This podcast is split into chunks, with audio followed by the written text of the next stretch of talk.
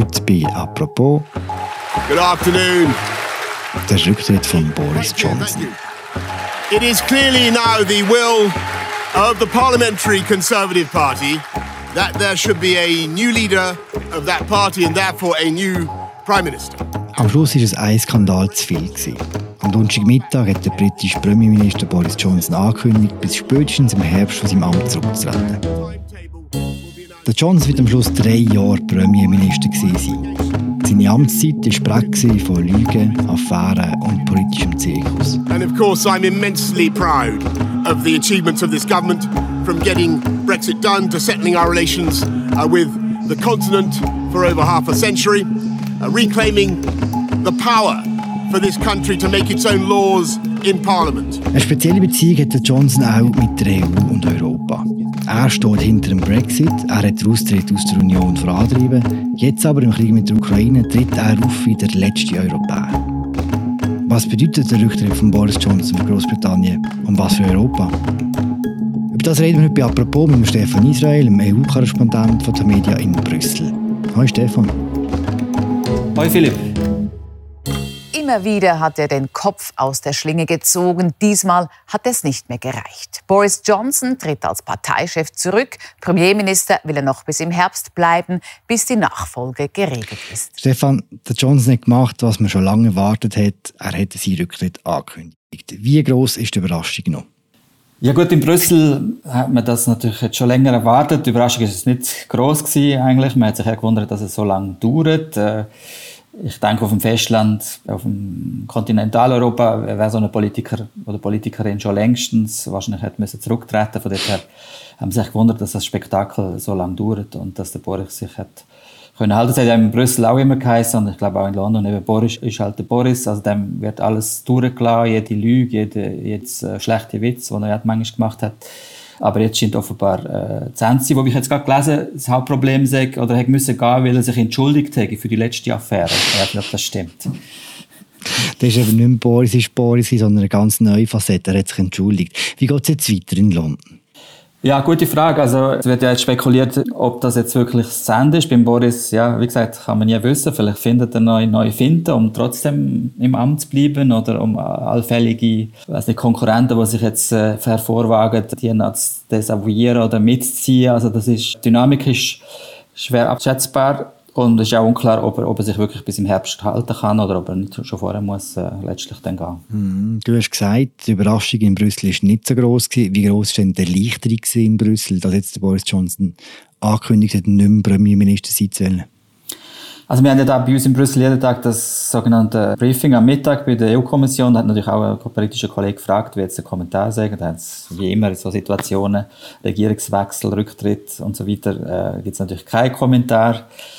Gleichzeitig muss man sagen, ein Stück weit aus Brüsseler Perspektive ist natürlich das Brexit-Kapitel abgeschlossen und, und man hat eigentlich jetzt eher so Richtung London geschaut, so als, als Spektakel auf einer entfernten Bühne. Also das äh, betrifft uns oder die EU in dem Sinne nicht mehr. Also man hat also eine gewisse Distanz und natürlich auch mit, manchmal gemischt mit Schadenfreude begleitet.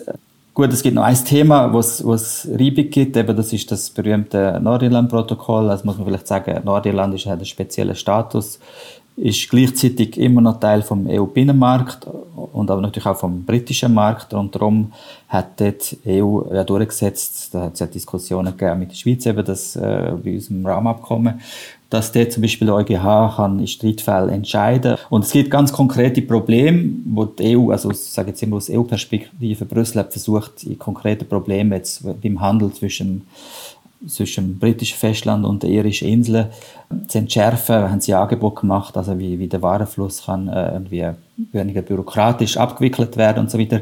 Aber der Boris Johnson hat das ein Stück weit auch bewirtschaftet, um von seinen anderen Problemen, von den Skandalen abzulenken.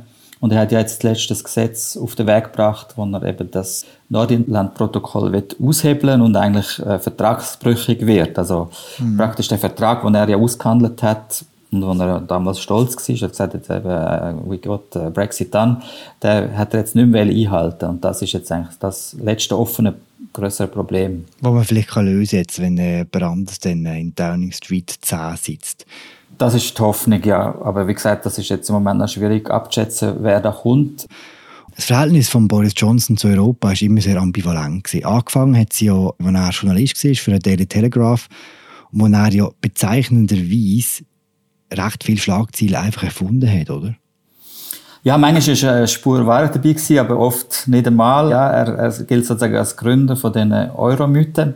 Eigentlich hat er sozusagen in Brüssel das Fundament gelegt für seine spätere Karriere, wo er stark auf dem Euroskepsis aufgebaut hat.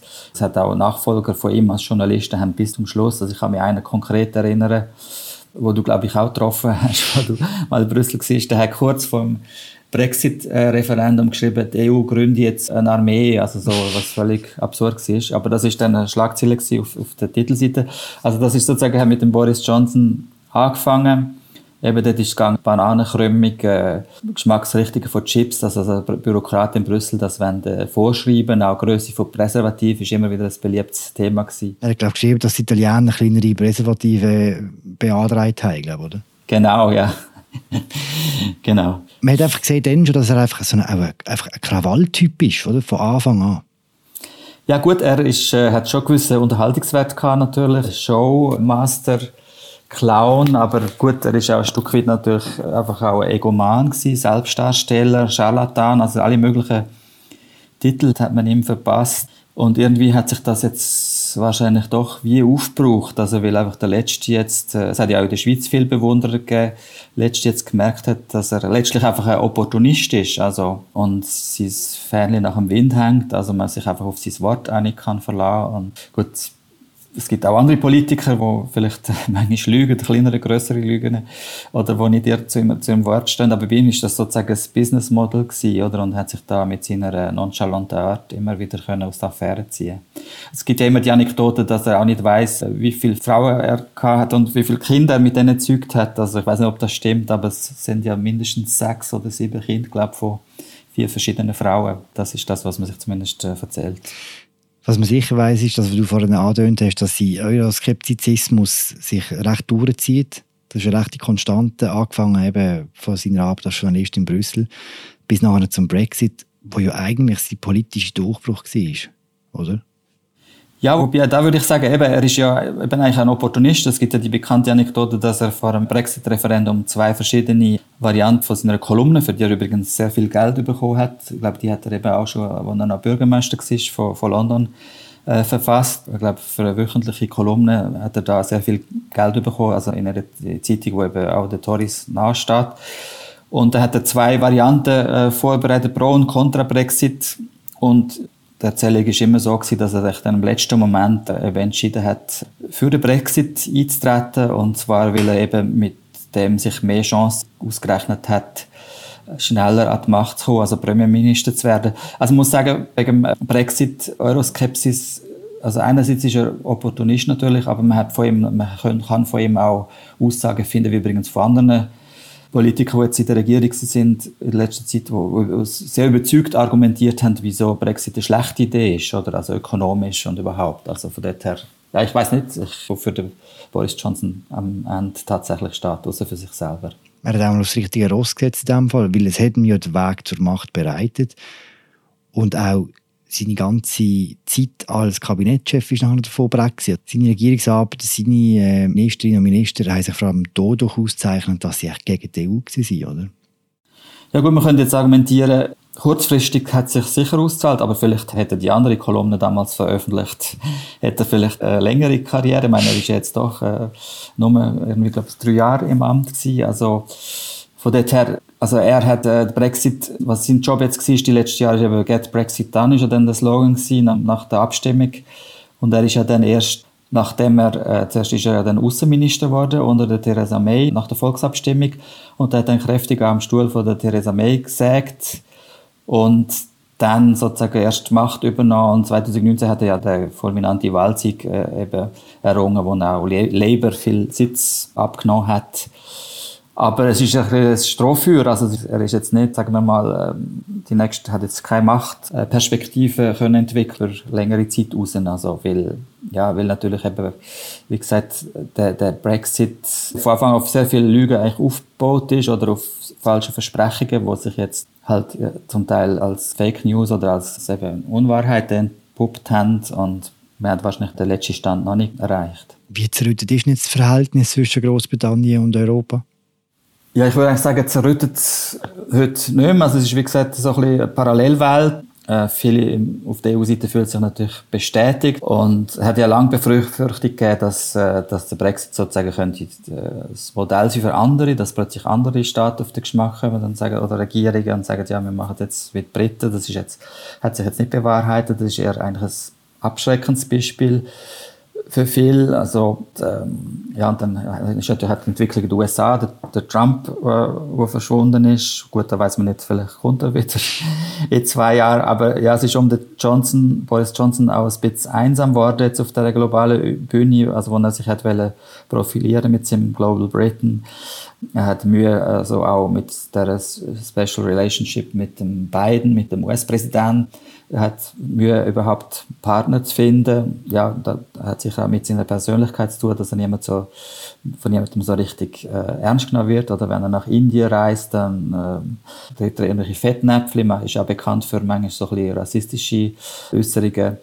Und ja, und die Rechnung geht nicht auf. Also gerade Indien ist eigentlich ein gutes Beispiel, weil in Indien hat natürlich wollen, dass Personenfreizügigkeit sozusagen äh, erleichtert wird Richtung Großbritannien und die Briten möchten lieber ihre Produkte in Indien äh, verkaufen und irgendwie ist man sich da nie so richtig einig geworden. Also es sind halt sehr viele Widersprüche, wo, wo sich dann aufgetan haben.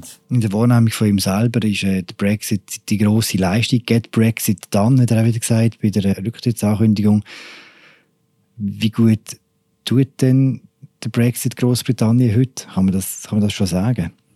Ja, also man kann sagen, dass Großbritannien natürlich auch mit den gleichen wirtschaftlichen Problemen jetzt kämpft wie, wie alle anderen. Und zum Teil sehen die Zahlen dort noch schlechter aus. Also man hat sofort nach dem Brexit-Votum äh, hat das Pfund deutlich an, an Wert äh, verloren und seither nicht wirklich wieder aufgeholt. Inflation ist sehr hoch und wenn ich mich nicht täusche, sind auch die Wachstumsrate, also von den Industrieländern, ist sie bei den niedrigsten. Und viel von den Ankündigungen, was neue Freihandelsabkommen betrifft, ähm, asiatische Länder, überhaupt äh, Australien und so weiter, haben sich nicht wirklich bewahrheitet. Zum Teil hat Großbritannien einfach die äh, Freihandelsabkommen, die die EU schon mit diesen Ländern hatte, können übernehmen. Also so Copy-Paste, manchmal schon ein bisschen zu schlechteren Bedingungen. Also vieles ist dann auch offen und, und wie es aussieht, hat Großbritannien auch als Standort eben für, für ähm, Industriebetriebe eher an Attraktivität verloren. Sie haben das gleiche Problem mit dem Forschungsplatz wie die Schweiz mit Horizon Europe, wo sie im Moment wegen dem Streit um das Nordirland-Protokoll immer noch nicht Anschluss gefunden haben Interessant war gesehen, wie der Boris Johnson jetzt in den letzten paar Monaten unterwegs war. Es gibt das berühmte Film gegeben, wo er in Kiew mit dem Wladimir Zelensky durch die Stadt läuft. Скажи, що, що ми вдячні будемо до кінця свого життя. He said more than thank you. Jakuya, it's nice to meet you, and it's been our privilege to, to help you have a remarkable president, uh, Mr. Zelensky. Während dem ganzen Krieg in der Ukraine hat sich Johnson so als Vertreter von der wahren europäischen Wert angestellt. Was war für ihn zu halten? Was war der Grund für sein sättigen Auftreten? Gut, zum Teil ist das sicher auch Show gewesen, äh, Ablenken von den Problemen daheim, aber gleichzeitig muss man sagen, die Briten zusammen mit den Amerikanern, sagen wir die Amerikaner zusammen mit den Briten, haben sehr früh eigentlich, insbesondere was die Ausbildung der Streitkräfte der Ukraine betrifft, sehr viel investiert, also vor Kriegsausbruch schon, muss man wirklich zu gut halten, also im Gegensatz zu, zu den Deutschen, die zum Beispiel noch lange auch innerhalb von der NATO Staaten Waffenlieferungen blockiert haben, sehr lang. Und gut, da muss man sagen, der, der Johnson äh, spielt ja immer so ein bisschen mit, äh, sich immer präsentiert, sich hat sich immer so präsentiert als äh, in der Tradition vom Churchill, von Winston Churchill. Und in dieser Rolle gefällt er sich natürlich, aber da ist tatsächlich auch ein bisschen etwas dran. Das muss man sicher Großbritannien oder der britischen Regierung zugutehalten, dass sie da sehr schnell eine klare Linie gehabt hat. Und das gilt aber eigentlich parteiübergreifend, so wie ich das verstand, in Großbritannien. Da wird sich jetzt auch nach dem Abgang von Johnson nichts ändern in dieser Hinsicht. Es war eine positive Schlagzeile unter vielen negativen. Der Johnson hat ja auch so immer ein bisschen als kleiner Trump gilt, als europäische Version von einem, von einem Populist. Wenn du jetzt Großbritannien anschaust, wenn du das restliche Europa anschaust, tut mit diesem Rücktritt gerade das Zeitalter der neuen Ernsthaftigkeit anbrechen. Ja, ich, ich habe von Brüssel aus schon öfter mal das Ende vom Populismus angekündigt, äh, auch äh, nach Wahlen zum Beispiel in Holland, wo der Gerd Wilders verloren hat. Aber ja, ehrlicherweise muss man sagen, der Populismus kommt so in Wellen und ich habe manchmal das Gefühl, dass Corona von dieser Welle immer ein bisschen höher ist und jetzt, jetzt auch in Frankreich Polarisierung ist ein grosses Problem. Wir haben dort linken und äh, rechten Populismus, wo so stark ist wie noch nie. Also ich sehe jetzt äh, das Ende von dem Zeitalter oder den Anfang von der neuen Ernsthaftigkeit leider noch nicht. Wir wissen auch nicht, was in den USA passiert 2024, oder? Was Trump äh, würde jetzt nicht wetten, aber möglicherweise kommt eine intelligentere Version von Trump das nächste Mal. Und das Gleiche kann man natürlich auch in Großbritannien nicht ausschließen. Ich meine, der Boris Johnson hat sich ja eigentlich meistens selber beigestellt. Also der, der alte Spruch eben von der Revolution, wo er ja eigentlich Kinder auffrisst, stimmt ja wahrscheinlich da auch ein Stück weit. Also komm, ich frage ein bisschen kleiner. Hast du das Gefühl, unter einer neuen konservativen Regierung wird das Verhältnis von Großbritannien zum restlichen Europa total entspannen? Gut, das kann ich jetzt aus Brüssel äh, schwierig beurteilen. Ich weiß nicht, wie gefestigt die konservative Partei noch ist. Also ob da nicht auch, äh, da gibt es ja offenbar auch äh, tiefe Gräben innerhalb von dieser Partei, also ob die überhaupt regierungsfähig ist oder ob die sich jetzt weiterhin zerfetzt und ob es dann am Ende nicht doch zu Neuwahlen kommt. Also das könnte jetzt nicht ausschließen. Und dann, ja gut, dann könnte man sagen, der, der Labour-Chef Strammer kommt dann dran. Das wäre so eine englische Olaf Scholz, sehr bitter, langweilig, leicht langweilig. Also das könnte vielleicht dann zu dem, äh, was du da angesprochen hast, vielleicht äh, im Sinne von neuer Ernsthaftigkeit, vielleicht gibt es dann da gewisse Chancen, aber äh, wetten wird jetzt da nicht drauf. Du hast in deinen Jahren als äh, EU-Korrespondent schon viele Regierungswechsel erlebt in deiner Erfahrung? Wie lange braucht das Land und eine Gesellschaft, um sich von jemandem wie Boris Johnson zu erholen? Ja gut, äh, wir sehen ja jetzt eben die USA zum Beispiel, der Trump ist zwar weg, äh, aber das Gift, sagen wir mal, in der Gesellschaft, die Polarisierung ist ja immer noch da. Ich weiß nicht, wie, wie das jetzt sich dann in, der, in Großbritannien auswirkt. Also wir, wir wissen ja nicht genau, wie schnell jetzt der Abgang erfolgt. Erfolgt er tatsächlich oder, oder schafft es Boris Johnson nochmal irgendeine durch eine überraschende Pirouette doch noch seine Amtszeit zu verlängern? Also ich halte es jetzt nicht für wahrscheinlich, aber ganz ausgeschlossen ist es nicht. Ja, also es ist sicher sehr wahrscheinlich, äh, deutet schon einiges auf, auf das Ende von dieser kurzen äh, Boris Johnson-Ära hin, aber wie das jetzt genau weitergeht, also da wird jetzt ähm, eigentlich kein Prognose wirklich wagen. Also wir haben vielleicht generell ein Problem von politischen Eliten, sicher in Großbritannien ausgeprägt, die Rolle der sozialen Medien, wo zum Teil zu, den, zu dieser Polarisierung äh, auch, auch beitragen. Also ich vermute, sagen wir kurz gesagt, es wird sicher jetzt eine Generation von Politikern kommen, die vielleicht ein bisschen intelligenter und weniger plump äh, werden lügen, als der Boris Johnson das gemacht hat. Die, die Wahrscheinlichkeit oder die Gefahr besteht. die Hoffnung stirbt zuletzt. Danke, Stefan, für das Gespräch. Danke dir. Das war sie, unsere aktuelle Folge zum ankündigten Rücktritt von Boris Johnson. Auf unserer Webseite findet ihr weitführende Kommentare und Einordnungen. Wenn ihr Kommentare zu euch habt, meldet euch doch. Fragen, Kritik, Lob könnt ihr gerne an podcast.tamedia schicken. Und mit dem tun wir diese Woche apropos beenden. Moderiert wird der Podcast von der Media Gabatur und von mir, Philipp Loser. Produziert werden von Laura Bachmann und Vivian Kuster. Ich wünsche euch allen ein schönes Wochenende. Wir hören uns am Montag wieder. Ciao zusammen.